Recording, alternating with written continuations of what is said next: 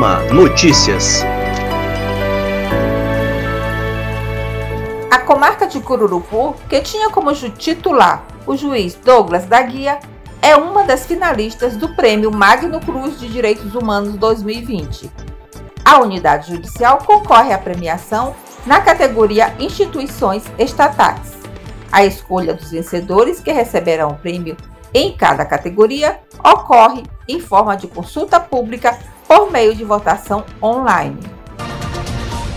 Em entrevista à TV Assembleia, o juiz Marco Adriano Fonseca, terceiro vice-presidente da AMA, falou sobre o Dia da Consciência Negra, o combate ao racismo e a atuação do Comitê de Diversidade do Tribunal de Justiça do Maranhão, do qual também é coordenador.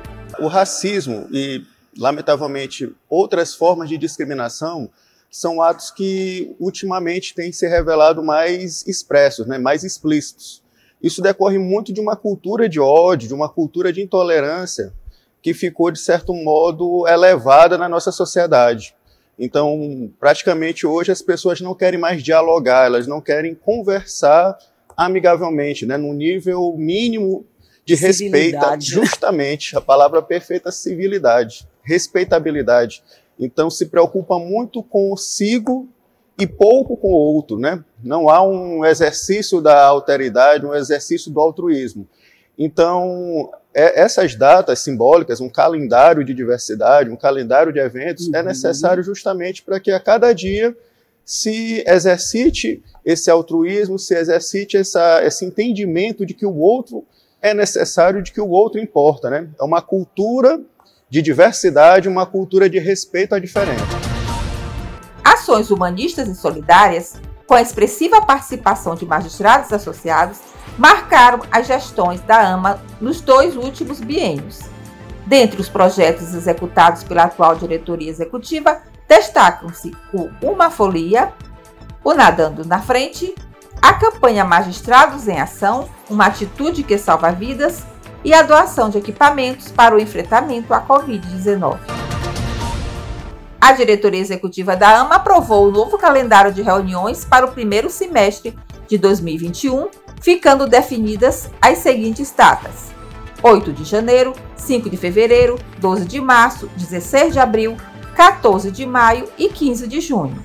Outro item da pauta aprovado pela executiva foi sobre a realização de audiências de custódia por meio de videoconferência, conforme aprovação pelo CNJ. Os diretores deliberaram que a AMA marque uma reunião com o Corregedor-Geral da Justiça para tratar sobre o assunto após o recesso forense. Reunidos em Assembleia Geral, os associados da AMA analisaram e aprovaram a proposta orçamentária para o ano de 2021. A Assembleia foi realizada no Auditório Juiz Armindo Reis, na sede administrativa, na forma presencial e online, durante a manhã do dia 5 de dezembro.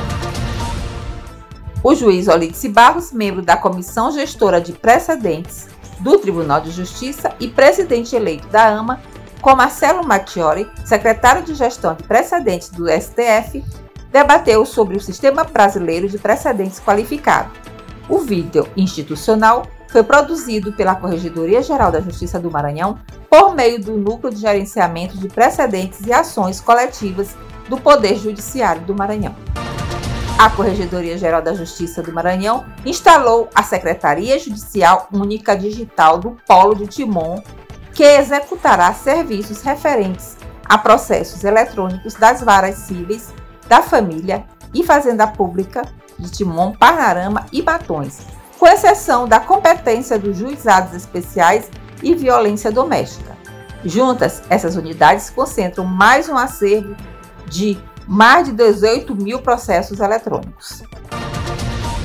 E o Ama Notícias vai ficando por aqui. Para saber mais informações, acesse nosso site www.ama.com.br e também as nossas redes sociais. Retornaremos na próxima semana.